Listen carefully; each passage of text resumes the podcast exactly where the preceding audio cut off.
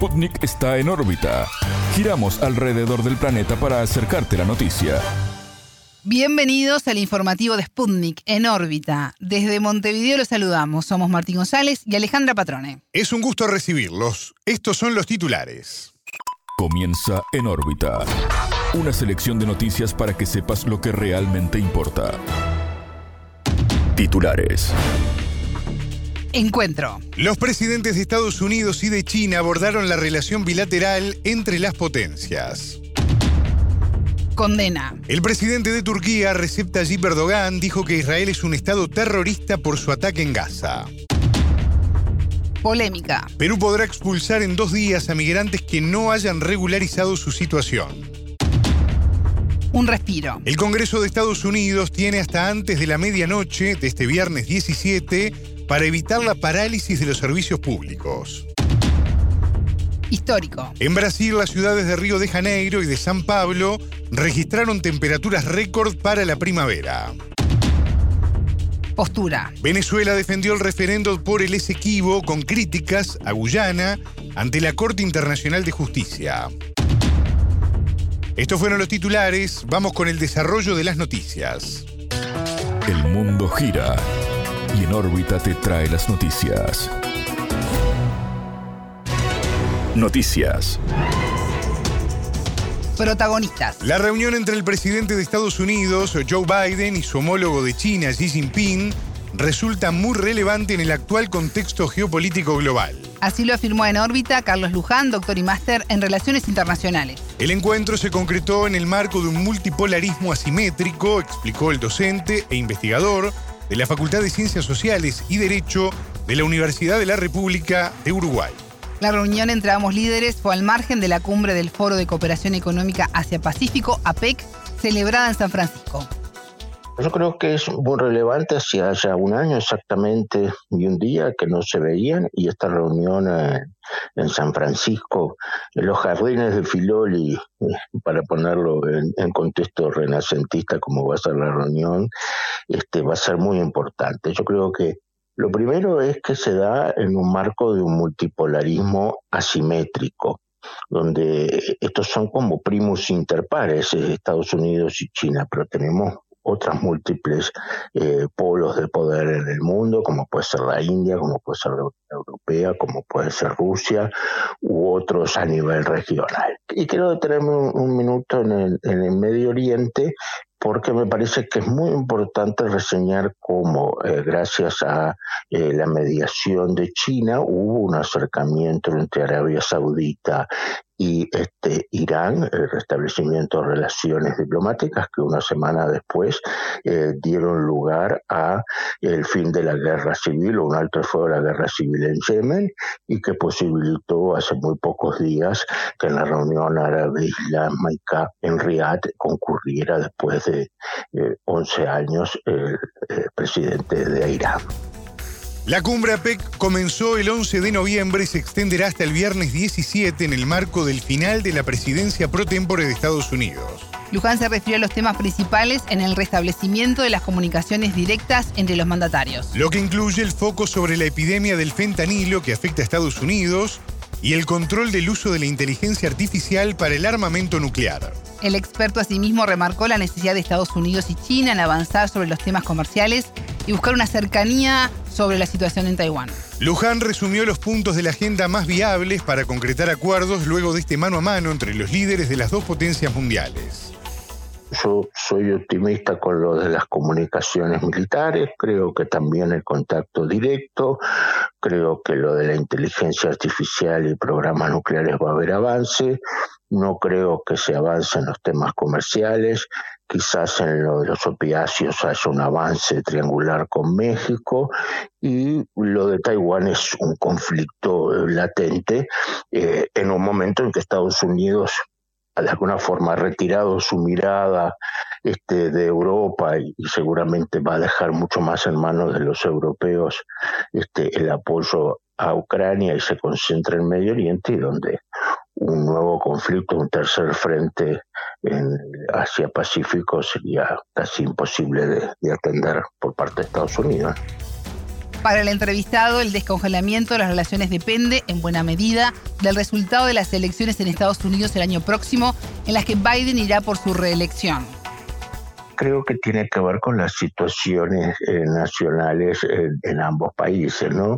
Eh, yo creo que una China que está creciendo al 5%, que para nosotros sería un crecimiento espectacular, pero para guarismos muchas veces del 10%, 8% de crecimiento como ha tenido China es un problema, la salida de la pandemia, las crisis inmobiliarias, o sea, el tener un logros en lo internacional puede servirle eh, internamente y lo mismo en año electoral eh, para Biden poder mostrar una idea de estadista y de diálogo puede ser eh, interesante.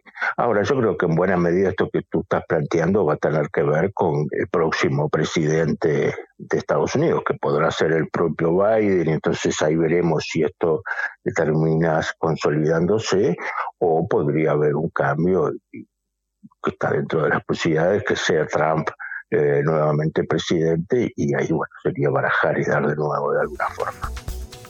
Escuchábamos a Carlos Luján, doctor y máster en Relaciones Internacionales, docente e investigador de las Facultades de Ciencias Sociales y Derecho de la Universidad de la República de Uruguay.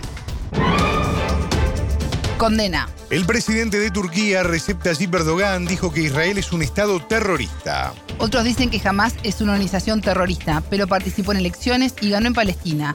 Israel y Estados Unidos luego les robaron sus derechos, apuntó. En su discurso ante el Parlamento Nacional, el líder agregó que el primer ministro israelí, Benjamín Netanyahu, está acabado y dijo su fin se acerca. De acuerdo a Erdogan, Netanyahu debe ser juzgado en la Corte Penal Internacional de La Haya por delitos de genocidio.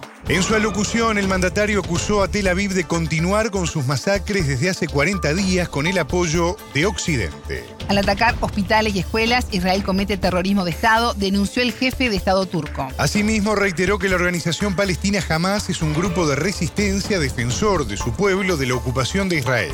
En tanto, el ejército israelí comunicó que encontró armamento de Hamas en el principal hospital de Gaza, Al-Shifa. Según las fuerzas de defensa, en ese lugar se ubican los puestos de comando subterráneo más importantes de la organización islamista. Hamas reportó más de 30 asesinatos en el hospital a raíz de esta operación militar. Por su parte, la ONU alertó que este miércoles 15 el 70% de la población de Gaza se quedará sin agua potable, mientras atraviesa una situación catastrófica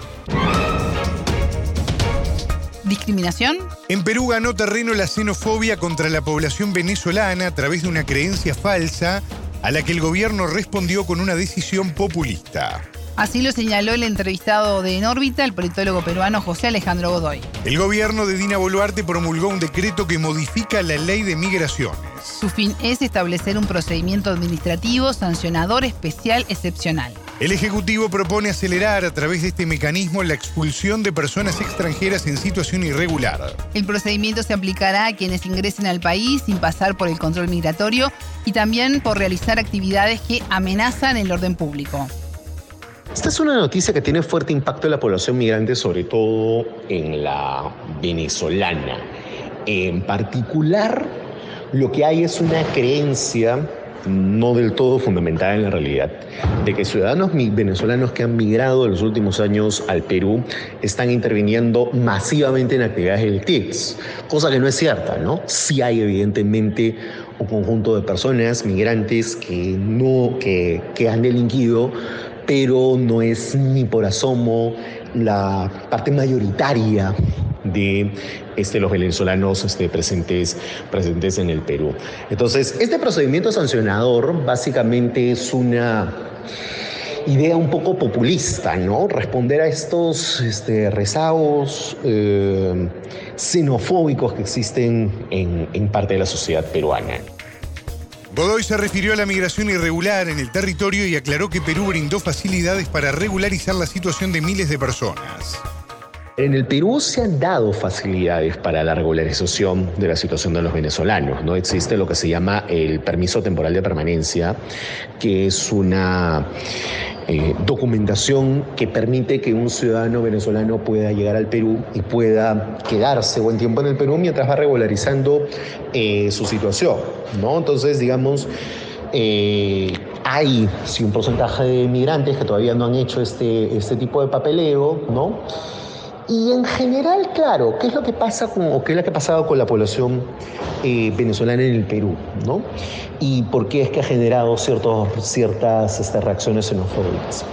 Lo que pasa es que la población venezolana en el Perú ha eh, ocupado puestos de baja productividad y bajo, de bajo sueldo pero que en muchos casos le permitían a peruanos en situación de clase media baja o de clase baja eh, terminar de completar eh, los, ingresos, eh, los ingresos mensuales. ¿no?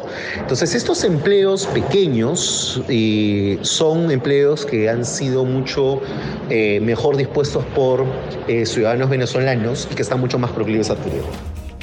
En paralelo, el ministro del Interior de Ecuador, Juan Zapata, se refirió a la propuesta conjunta con Colombia para la salida de migrantes venezolanos de Perú. De acuerdo con el jerarca, la primera opción es que se haga de forma directa y apuntó que, de no existir corredores migratorios, el plan no se ejecutaría. Al respecto, Godoy lamentó la falta de una respuesta regional seria para atender la situación de este colectivo migrante.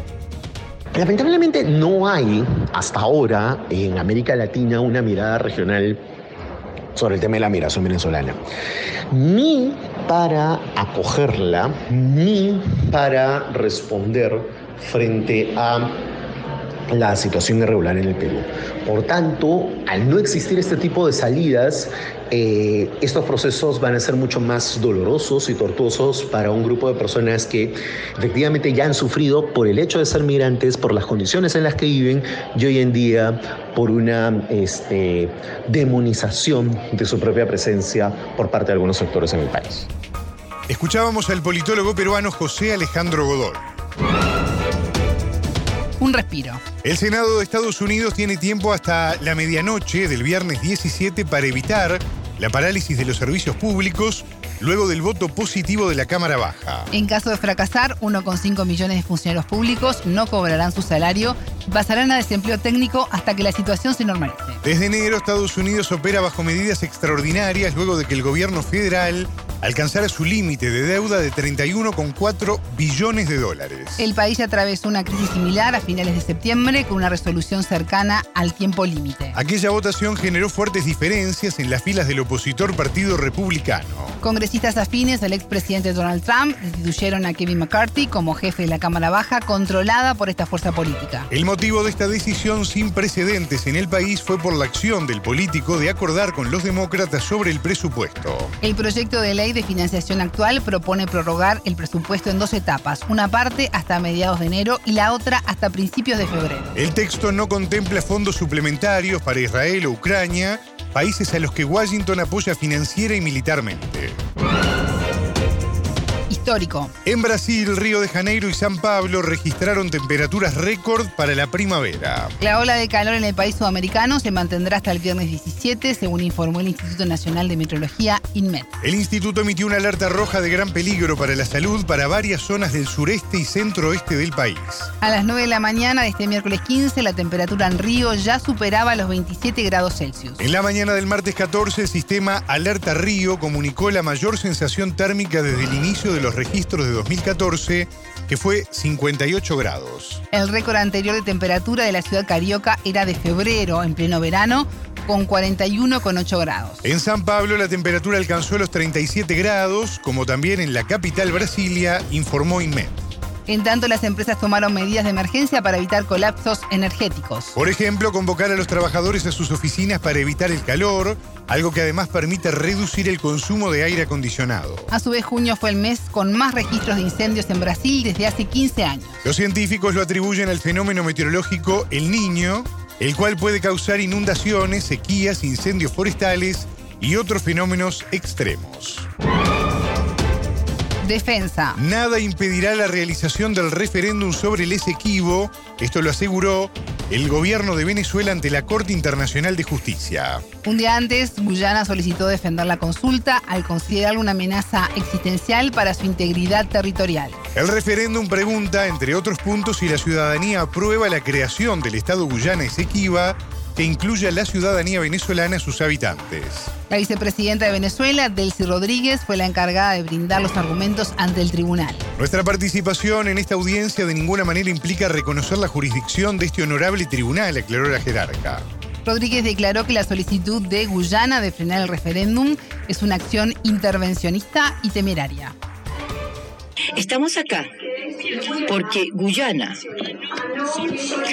no solo ha decidido abandonar y violentar el acuerdo de Ginebra, sino que ahora pretende transgredir el orden internacional y promover un cambio del sistema político venezolano con una acción intervencionista y temeraria que procura instrumentalizar la corte, corte contra Venezuela. Es una clara línea de acción de colonialismo judicial.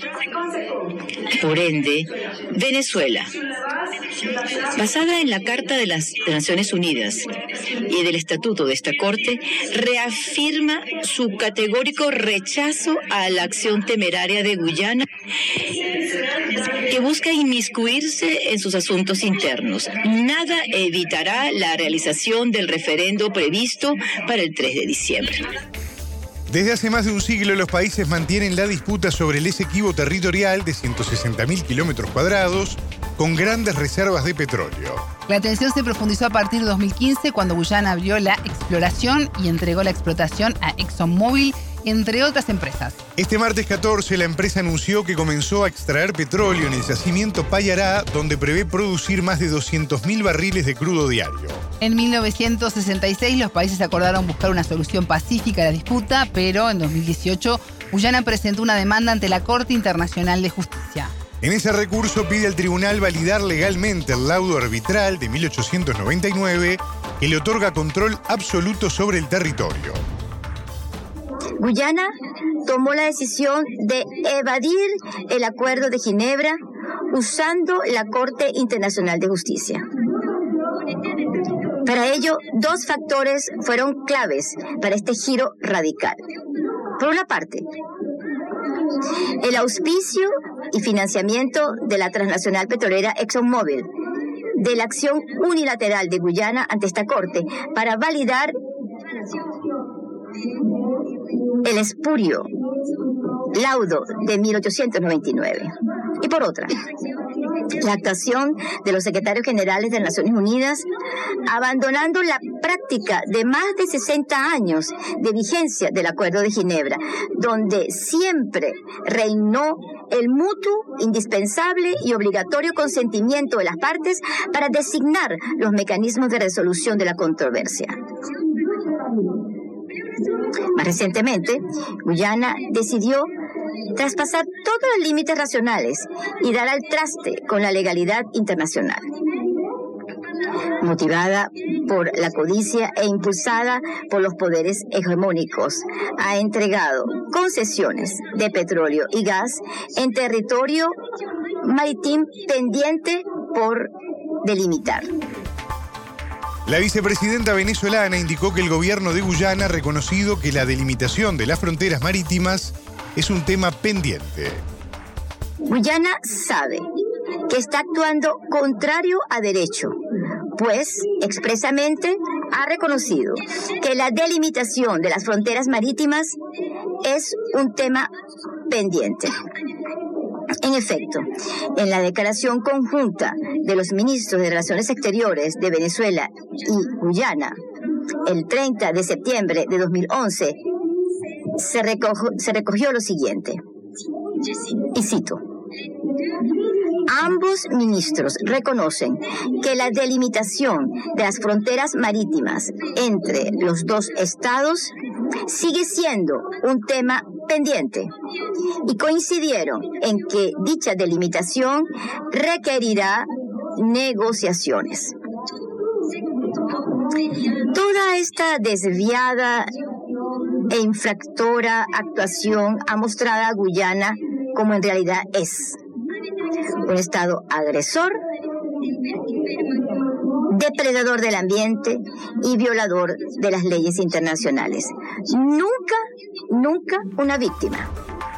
Por otro lado, Caracas anunció el restablecimiento de las relaciones diplomáticas con Paraguay, suspendidas en 2019. En ese momento, Asunción reconoció al diputado opositor Juan Guaidó como presidente designado del país caribeño.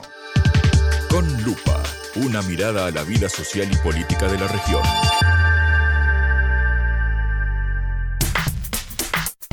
Seguimos con En órbita. Se realizó en Chile este 15 de noviembre el sepelio de Joan Jara, bailarina y activista de derechos humanos, pareja del cantautor Víctor Jara, asesinado por la dictadura de Augusto Pinochet. Eh, Joan murió el domingo 12 a los 96 años. Para conocer más sobre esta mujer tan relevante para la cultura y para la búsqueda de justicia en Chile, nos conectamos con la periodista Carolina Trejo, corresponsal de Sputnik en Santiago. ¿Cómo estás, Caro? Bienvenida. Hola Alejandra, hola Martín, ¿cómo están ustedes? Sí, en un, día, digamos, de, despedida, justamente. Carolina, el gusto grande de saludarte. Esta mañana Joan Jara fue sepultada allí en el Cementerio General de Santiago. Y para arrancar justamente a conversar de esta mujer, creo que estaría bueno que nos contaras un poco cómo fue este cortejo fúnebre, qué imágenes, ¿no? quedaron en la retina de lo que ocurrió allí justamente. Bueno, mira, la verdad es que eh, partió a las diez y media de la mañana, digamos, la salida del féretro, pero eh, finalizó hace muy poco, digamos, eh, el funeral en el cementerio general, donde, digamos, quedó justamente junto a su marido, digamos, su pareja Víctor Jara, esta bailarina y también premio nacional em, de artes acá en Chile, que, bueno, su despedida comenzó el día de ayer, en realidad, como, como bien lo sabrán, eh, donde se comenzó, digamos, con eh, su velorio en, en, digamos, la compañía de danza espiral que ella también formó, eh, que está en el centro de la ciudad, y donde distintas autoridades, incluido el propio presidente Boric, fue, digamos, a, despedirla junto a múltiples representantes del mundo del arte, cientos de personas que se congregaron para despedirla, y que hoy también la acompañaron, digamos, en este camino desde el centro de Santiago al eh, cementerio general, donde primero se había dicho que no iba a haber, digamos, justamente una romería, pero finalmente se realizó, eh, y donde eh, de alguna manera esta mañana, saliendo desde el centro de Santiago, desde la Plaza Brasil, donde está ubicado este lugar, hacia el cementerio general, digamos, donde la verdad es bien importante la historia política y social chilena, están muchos, digamos, incluso detenidos desaparecidos, es justamente al llegar, digamos, al cementerio, donde se hace la primera detención en el Memorial de los Ejecutados y Desaparecidos por la dictadura en Chile, donde se hace un pequeño, digamos, como suerte de estación y un acto musical para avanzar hacia la tumba donde se encuentra enterrado justamente Víctor Jara y quien bien saben fue torturado, mutilado y asesinado cinco días después del golpe de Estado. En ese lugar las hijas son finalmente quienes hacen una despedida, piden después efectivamente quedarse solos como familia eh, a, quienes son asistentes al lugar, pero antes de eso eh, dan eh, algunas palabras, entre ellas Manuela Bunster, que si bien no es hija biológica, es la hija de Víctor junto a Amanda, y eh, ella, digamos, presenta algunas palabras que los invito a escuchar. No tengo palabras para despedir a nuestra madre. Quizás sea porque así como la vida de Víctor, permeó nuestras vidas tan profundamente.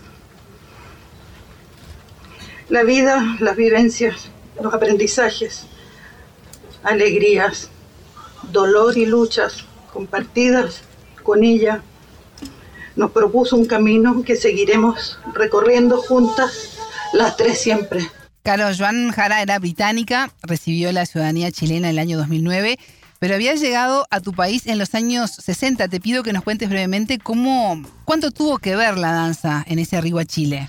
Bueno, lo cierto es que justamente en, este periodo que siempre pasa es que distintas autoridades eh, comienzan eh, a reconocer, digamos, eh, lo que fue el aporte de Joan Jara en el mundo de la danza en Chile, destacando el aporte en el desarrollo de la disciplina justamente en nuestro país, no solo como una gran intérprete en el ballet chileno, en el ballet nacional chileno, sino también como maestra fundamental en la formación de las y los profesionales de danza en Chile, contribuyendo también a la creación y dirección de la carrera de pedagogía de danza infantil además de su aporte en las técnicas de la danza moderna, que aún muchos recuerdan cómo lo hacía a través de sonidos y de una carga de pasión y energía que todos recuerdan. De hecho, eh, dentro, digamos, de los reconocimientos recibidos, eh, hay, por, eh, digamos, por Joan Jara se encuentra el Premio justamente nacional de artes de la representación el año 21, que fue otorgado por unanimidad.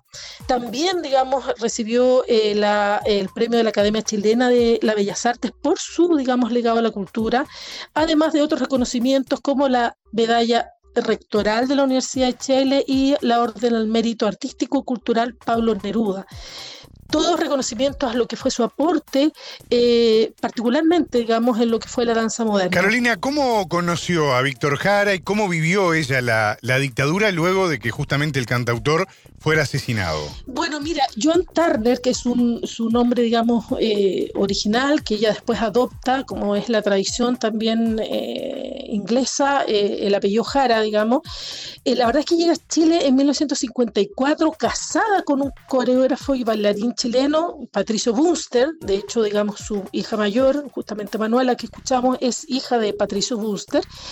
Eh, ella había estudiado en la escuela de danza de Singut Leader, muy reconocido, y cuando llega a Chile eh, comienza a trabajar como bailarina y coreógrafo en el Ballet Nacional Chileno y a realizar clases en la Universidad de Chile, donde conoce justamente a Víctor Jara como alumno en la cátedra de expresión corporal que ella impartía.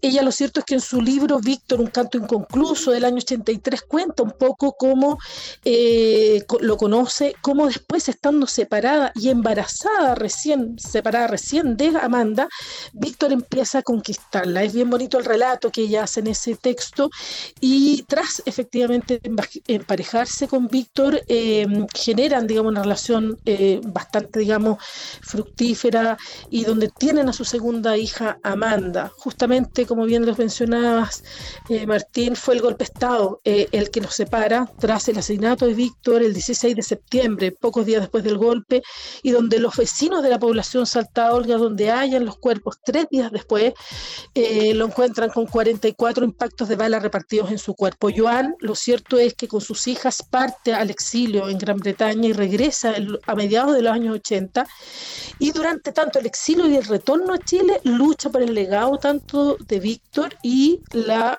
lograr verdad y justicia para él y para las demás víctimas de la dictadura chilena. Claro, este año a poco de cumplirse el 50 aniversario del asesinato de Víctor Jara, que ocurrió a pocos días del golpe de Estado del 11 de septiembre, tú lo, lo destacabas, la Suprema Corte de Justicia ratificó la condena a siete exmilitares por el homicidio pero hay otro imputado, estoy hablando de Pedro Barrientos, que será extraditado de Estados Unidos a fines de noviembre. ¿Cuál es su papel en el homicidio? Eh, bueno, Alejandra, lo cierto es que paradójicamente eh, Joan Jara muere tras ratificarse esta extradición. ¿No? Eh, ¿Qué se estaría llevando a cabo ahora el 28 de noviembre? O sea, él llega pocos días después de que ella fallece en espera de esta lucha, ¿no? Pero sobre todo tras 50 años básicamente impunidad en el caso de él y de varios militares que recién fueron, como bien lo mencionabas, ahora condenados. Y en el caso de eh, exteniente del ejército Pedro Barrientos Núñez, quien se encuentra, eh, se encontraba ya procesado desde hace una década, o sea, en el año eh, 2013 él es, eh, digamos, em, eh, digamos, procesado. En el 2016 eh, la Corte Federal de Miami lo considera culpable de torturas y ejecución extrajudicial respecto a Víctor Jara. Y recién ahora que la Corte finaliza, digamos, y condena a estos siete militares a 15 años por homicidio calificado y 10 años de secuestro, en, la calidad tanto a él como a Litre Quiroga, que era encargado de prisiones del gobierno Salvador Allende, a él también se le atribuye este eh, autoría, ¿no?